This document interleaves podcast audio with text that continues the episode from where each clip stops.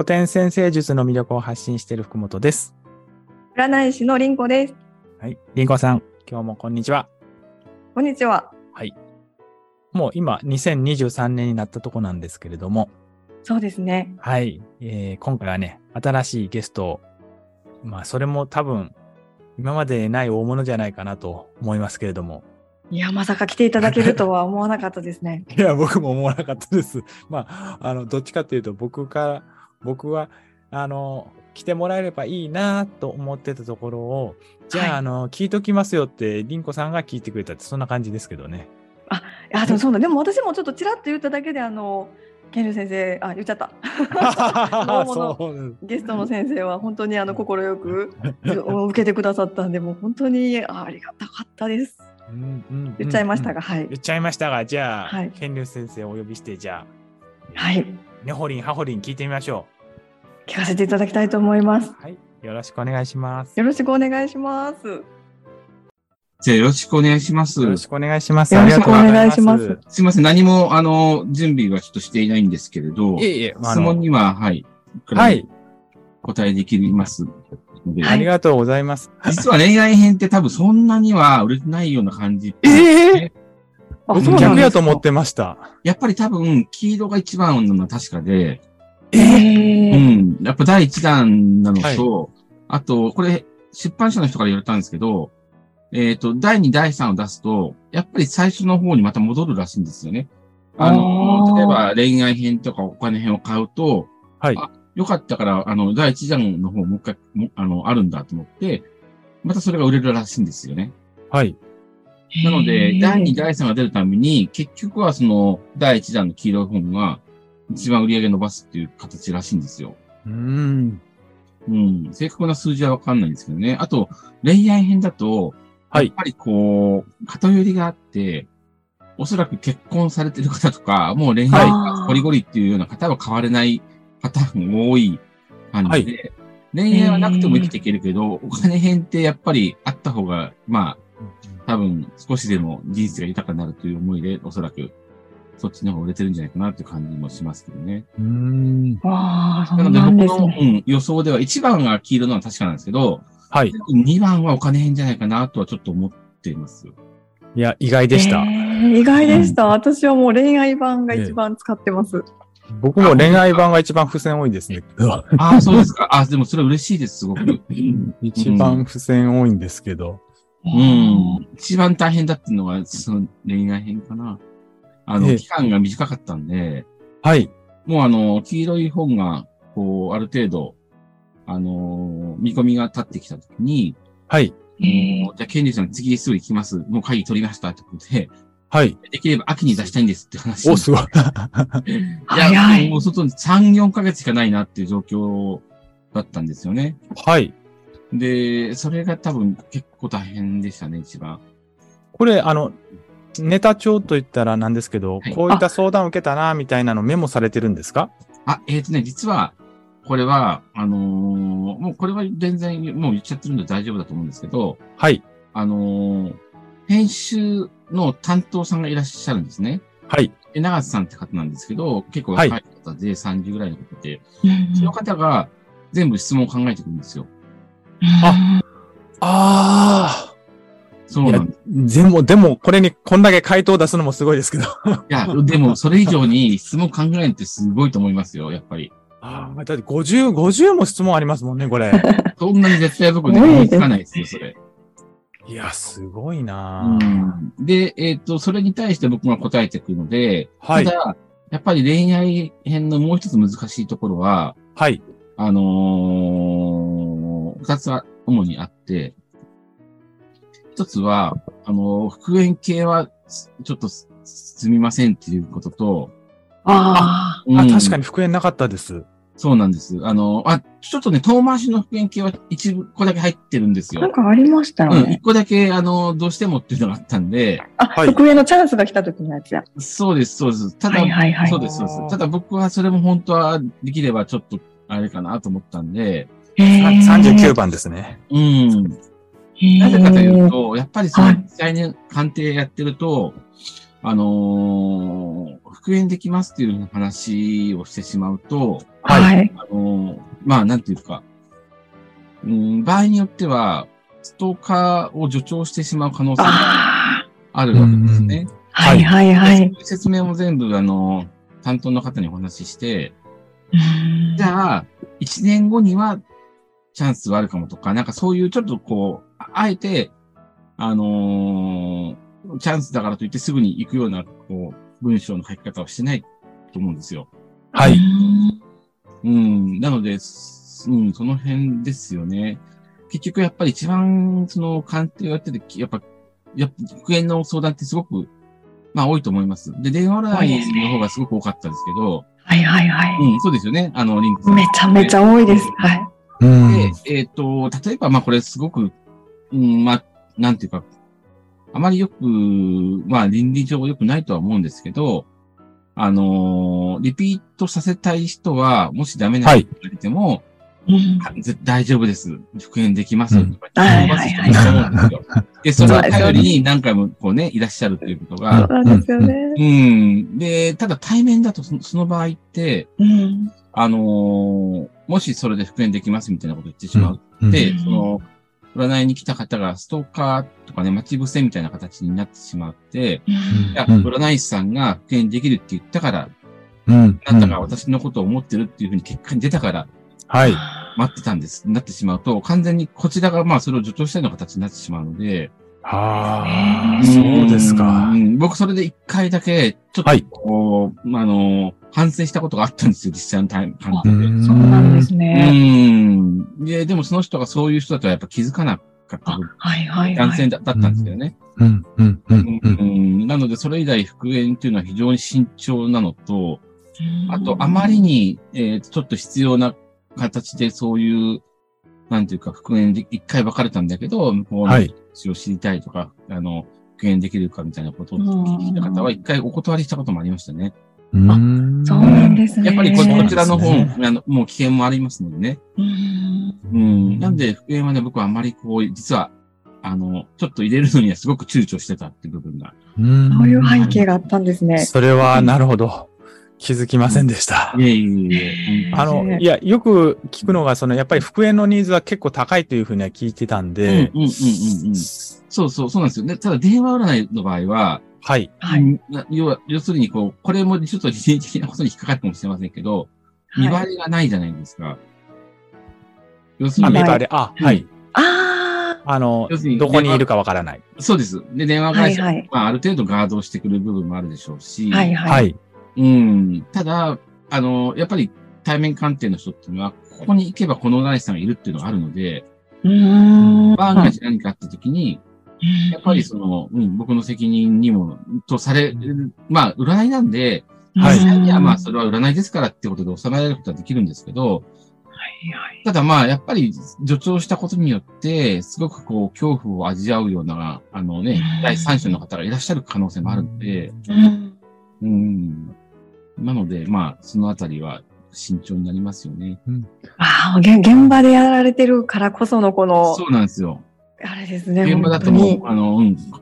例えば、ね、ある男性が来て、で、僕がいい結果が出てまし出ました。あのはい人はあなたのことを今でも思ってますと言って、その男性はいが言ってしまったときに、い、や、有楽町の交通科学館でやってる健龍さんと占い師さんが、あの、私、あの、君が僕のことに気があるって言ったんで、君があ恐ろしい。うん恐ろしいそれはまずいですよね。はい。うんあ、そうですね、本当に。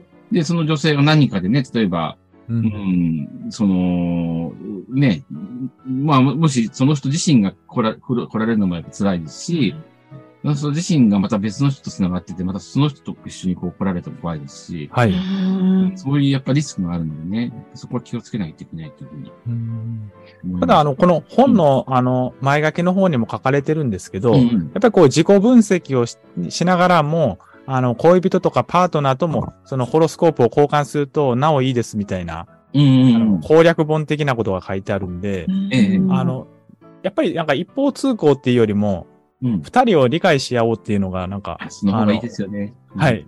あるのかなと思いましたが。う。うんんなんかもう後半の方ってそのね、あの、カップルとか夫婦で見るような項目もありますけれど、そうですよね。そういうところをなんか活かしていただけるな、いといいなということと、あとその、もう一つちょっと気にしたところが、はい。うん、あの、まあ、なるべく、まあ、ジェンダーレスな内容にしたいと思ったんですよ。今までの先生術っていうと、まあ、起因性が女性で、火星が男性っていうような、うんはい。ね、ありましたけれど、あの、はい僕はその辺をなるべく、あの、どちらでも取れるようにっていうことでうん。考えて作りましたね。なんで、既存の先生術の、まあ、よくあるような、こう、ロジック的なものはちょっと変え、変えて、あえて変えてますね。例えば、うんあのーまあ、本当にこうね、あの、昔からあるような、ベターな、こう、うん単純なトランジットのこの見方とかで言うと、女性の金星にトランジットの火星が来た時には、なんか恋愛のチャンスみたいなのがあるかもしれませんけど、はいそういうのはもう極力なしにして、男性でも女性でも、金星は恋愛とか、まあ、喜びとか、はい。ドキドキワクワクみたいな形で見て、で、それに対してまたトランジットの金星がとか、なので、あの、この惑星は男性、この惑星は女性ですみたいな感じの分け方はしないようにして作ってるんですよね。うんその辺はちょっとはいろいろ考えて、あの、どちらにも偏らないように、どちらが読んでも、まあ男性が読んでも、あの、平等に読めるようなことをちょっと気にはして書いてましたね。なるほど。うん、その辺が多少め面倒というか、あですね。はい。そうですね。確かにそうだ。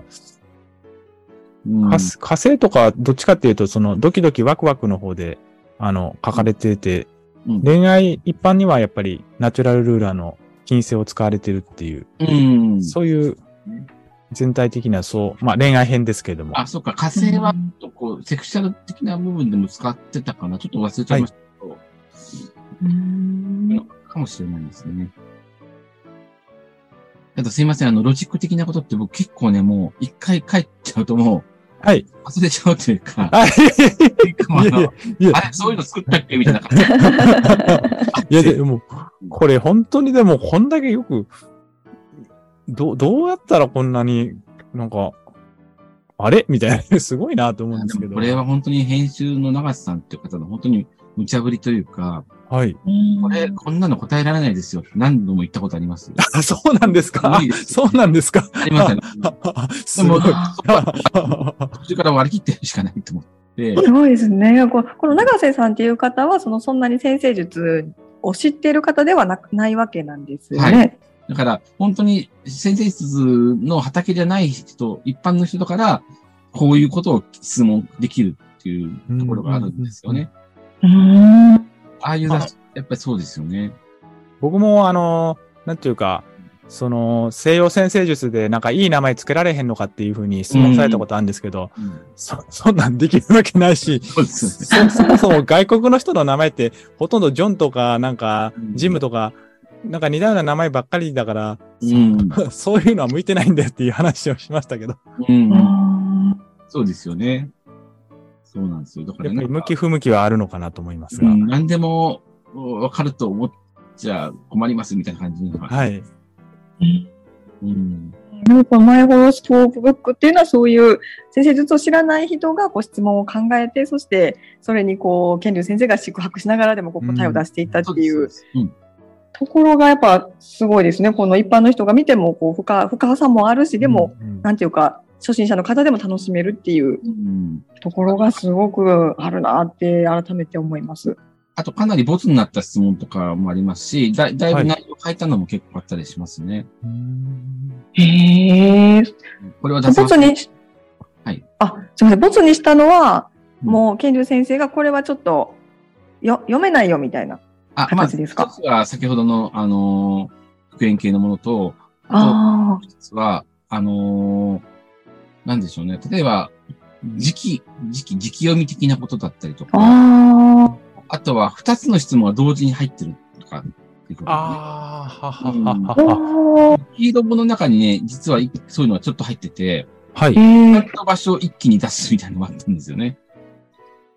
ああ、なるほど。ややったような感じで、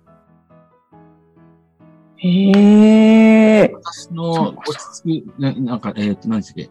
えっ、と、私のオンライン作業で落ち着く場所と、それに伴う時間帯を知りたいみたいな感じだったと思うんですけど、うーん。それ二つ一緒にすね、されても困る。ああ、なるほど、そうど。タイミングと場所は違うってことですねそ。うですよね。ううんん。ハウスで見ると、で、時間はじゃあどうやって出そうかとかね。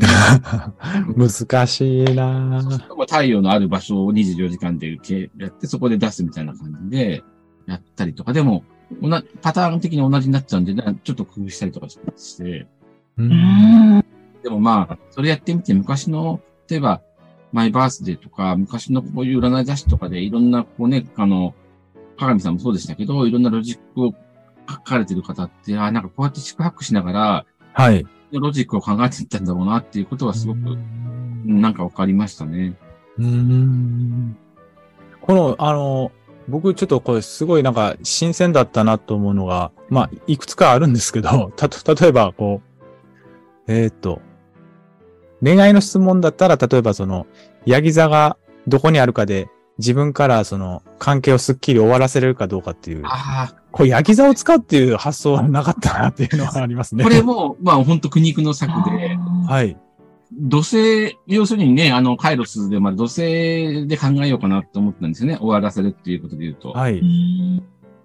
ですけど、土星だと、やっぱり限限定されちゃいますよね、結構。で、確か土星のハウスで見るものを他で使ってたんですよ、なんか別の。はい。で、あのあの、同じのはあんまりね、使っちゃうのはまずいと思ったんで、そういう感じです。支配性であるヤギ、ヤギ。はい。で、まあ、はい。季節的にも、まあ、ヤギの季節っていうね、やっぱりこの草刈りの季節っていうか、まあ、全部その野原が更地になるような季節でもあるかうん、な。うん、うん、うんうん。じゃあ、ヤギがいいかなとか、はあ、そのパターンはいくつかありますね。あの、カカスプサインで作ってたパターンですよね。はい。うん。それはもう本当に苦肉の策みたいなもんです。いや、もうこれ、もう、一体どう、どういうふうに考えて、でも、な、なんな、なんなかなと思ったんですけど、そうなんですね。なるほど。確かに他でも星座を使ったやつとかも確かあったと思うんですよね。うん、うん。あ、はい。で、インターセプトされちゃってた場合っていうのは、その一個前のサインでなんか対応するとか、はいいろいろ工夫してたと思うんですよ。はい。あの、ありました。その、インターセプトされたときは、前のサインを見ましょう。はい。でもそうなってくるともう何のロジックなのかわかんなくなっちゃう。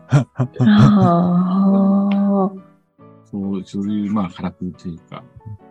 これは、あの、ひ一つ質問なんですけど、これ、あの、誕生時間がわからない人には、どういうふうに使ったらいとこれはいですね思われますか？はい。えっ、と、これ一応僕のブログとかで紹介してツイートもしてるんですけど、あ。はい。はい。あの、そ もうソソーラーサインで作ってくださいっていうふうに言ってます。太陽が入ってるハウスが第一ハウスになるシステムをはい。作っていただいて、で、もうそれで読むってことですね。うん。わかりました。ただその場合って、水星と金星が太陽第一ハウス、まあ要するに必ず東側になっちゃう可能性が高いので、はい。あなるべく水星とか金星は、使そういう、うん、なんか、うん、使わないようにしたかな、多分。うん、うん、あうん。へえ。ましたね。でもまあ全部が全部うまくできてる感じではないですけどね。うーんえーすごくいろんなことにこう気を配って作られてるのが 話を聞けば聞くほどうん。伝わってきますが。もともとまあ企画がありきのものなので、あのマイカレンダーのその、まあ、端末の企画から始まってるので、はいーはい。そのね、本になって3冊も出るとは全く考えずに始めやってたので、ももうこれでね、雑誌の端末だけで終わりだと思っている感覚あで、だったらできるだろうと思ってですね。思わなかった。うん。ええそうなんですね。うんうん。うん